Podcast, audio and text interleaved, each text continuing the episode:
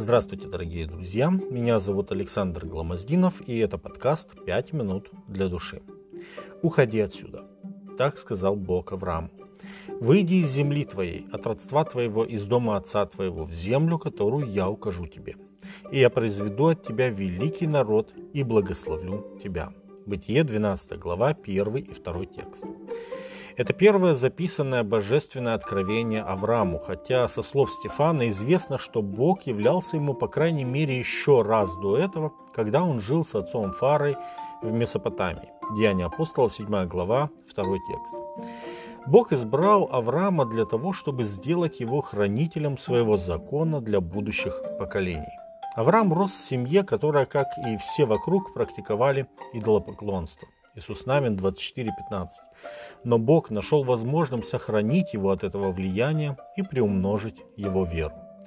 Слово Господа начинается с повеления, затем следует обещание и заканчивается все благословением.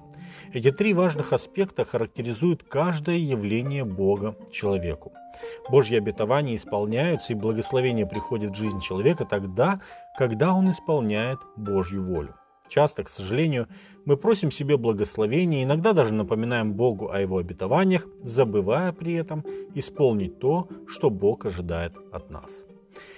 Призыв Господа потребовал, чтобы Авраам в свои 75 лет полностью порвал с прошлым. Он не только должен был покинуть Месопотамию, в которой находился Ур, а также и Харан, где после смерти Фары осталась родня Авраама. Это было тяжелым испытанием для Авраама и Сары и для их племянника Лота, который, разделяя их веру, пошел с ними. И Харан и Ур были удобными для скотоводства городами с достаточно продвинутой по тем временам инфраструктурой, но вместо того, чтобы жить там, они будут скитаться среди племен с жестокой культурой и ужасной религией. И взял Авраам с собой Сару, жену свою, Лота, сына брата своего, и все имение, которое они приобрели, и всех людей, которых они имели в Харане, и вышли, чтобы идти в землю ханаанскую. И пришли в землю ханаанскую, и прошел Авраам по всей всей земле до места Сихема, до Дубравы Море. В этой земле тогда жили хананеи. И явился Господь Аврааму и сказал, «Потомству твоему отдам я землю сию». И создал он там жертвенник Господу, который явился ему. Бытие 12 глава, с 5 по 7 текст. Хотя этот переезд был проявлением веры Богу, в то же время некоторые решения Авраам принимал, руководствуясь своими собственными суждениями. Вместо того, чтобы оставаться у Дубравы Море, где Господь заверил его в своих планах, он отправился на юг, и с каждым шагом его вера испытывалась все сильнее.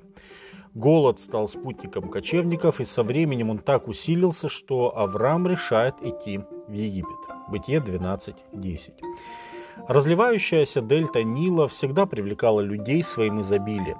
Это, этим она походила на родную для них Месопотамию но и пребывание в Египте обернулось еще одним испытанием для Авраама.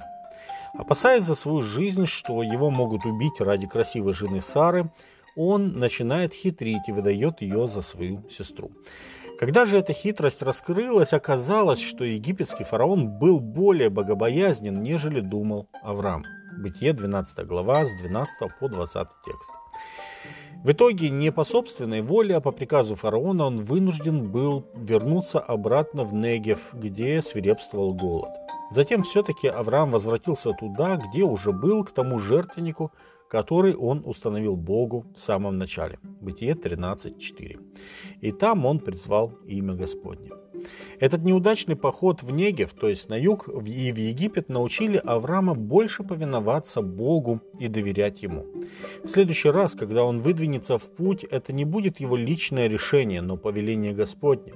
Когда он скажет «Встань, пойди по земле, ибо я тебе ее даю». Бытие 13.17. После этих событий книга Бытие повествует нам еще о двух перемещениях уже вступившего в завет с Богом Авраама. Один раз, опять же по собственной инициативе, он пошел в Герар, где повторилась история с Сарой. А второй раз это было повеление Господне, связано с его долгожданным сыном Исааком. Повеление, разбивавшее сердце престарелому патриарху. но именно исполнив его, Авраам стал героем веры. Евреям 11.17. С вами были «Пять минут для души» и пастор Александр Гломоздинов.